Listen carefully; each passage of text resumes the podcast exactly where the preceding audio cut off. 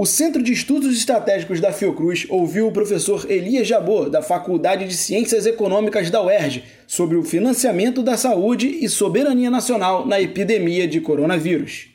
Fui chamado a falar um pouco sobre economia e como se enfrentar essa questão toda que envolve o coronavírus e o Brasil. E acho que eu destaco alguns pontos. Né? Um deles é que rasgar essa fantasia neoliberal de Estado falido, Estado quebrado, Estado sem, sem recursos financeiros, é, e superar essa, essa coisa da dominância fiscal, né? Então existem três mitos que se quebram nesse momento, sob meu ponto de vista: a do Estado mínimo, não é? A do teto de gastos e a afirmação de que o dinheiro acabou, não há dinheiro, não é? Então esses três pontos podem ser resumidos num só não existe restrição financeira para, o gasto público, ou seja, o Estado ele pode emitir moeda própria é, de, de forma emergencial, aliás, de qualquer forma ele pode emitir moeda, moeda quando emite moeda ele emite dívida, crédito, crédito barra dívida, e a partir disso ele pode alcançar os seus objetivos, né? um, um recurso que, entre aspas, retorna ao Estado sob via é, de, de, existem várias, vários índices, multiplicadores fiscais, etc. Né? Então, eu acho que essa crise ajuda um pouco a quebrar isso, porque agora já se fala em 500 bilhões, 600 bilhões, 700 bilhões, com muita tranquilidade, inclusive nos, principalmente nos países ricos, né, que se fala em casa de trilhões de dólares para enfrentar a questão e ninguém fala em, em restrição orçamentária e tal, né? Então acho que quebra um pouco, um pouco não, é no caso brasileiro quebra um pouco, desculpa isso, até porque a narrativa do governo ainda é muito centrada nisso. Olha, então aí vamos aí abrir uma exceção aí, mas vai, vai vir uma conta para ser paga, né?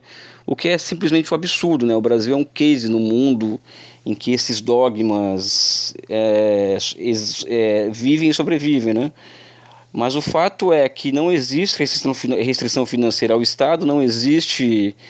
O Brasil não tem por que não, não fazer emissão o que se chama de emissão, é, imprimir moeda, ainda mais uma situação como, como essa que vivemos e também dado a grande capacidade ociosa da nossa indústria, né? E por outro lado também, um país que tem 380 bilhões de caiu para 340 bilhões de dólares em reserva, é um país que é impossível de quebrar, né? É, Além disso, além, além disso, tem essa questão do, da dívida pública, né, que é essa obsessão de muitos economistas de ter que pagar essa dívida pública, e ao pagar essa dívida pública ou mostrar condições de, de pagar, vai se criar condições ao investimento privado. Isso é uma outra mentira também, porque eu não conheço nenhum empresário que olha o orçamento da União para ver se vai investir ou não. E do ponto de vista clássico, ou seja, a prática é a seguinte: dívida pública não se paga, né, ela se rola. Né? Então é outro é outro mito, né? Ou seja, vão caindo vários mitos, né?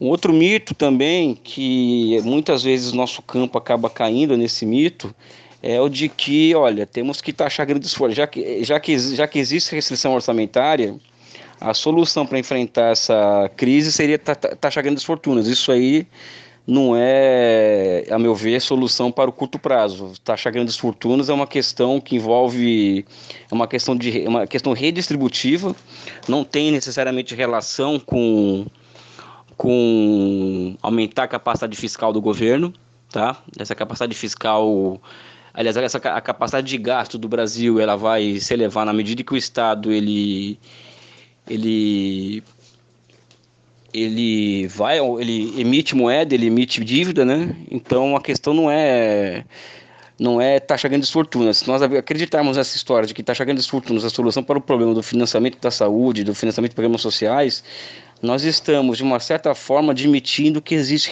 restrição fiscal para o gasto. E o mais interessante de tudo isso, quando se fala em restrição orçamentária, teto de gasto, aliás, o teto de gasto não caiu até agora, só caiu o, só, só, só caiu, entre aspas, por, um, por, uma, por estado de emergência, não porque institucionalmente ele continua a existir, né, tanto ele quanto a lei de responsabilidade fiscal. E mais duas, dois fatos que eu acho interessante colocar também. A primeira, é, o Brasil ele é tão cristão, os nossos neoliberais são tão cristãos novos que, por exemplo, para quem acompanha o debate econômico nos países ricos, principalmente nos Estados Unidos, onde existe uma ortodoxia é, acadêmica muito forte, inclusive progressista, ao contrário do Brasil, que A nossa ortodoxia ela não é somente neoclássica na economia, mas ela é reacionária também, no sentido de ser antipovo, ser antinacional. Ali nos Estados Unidos já faz mais de 10 anos que eles admitem, por exemplo, que a moeda não é neutra, né?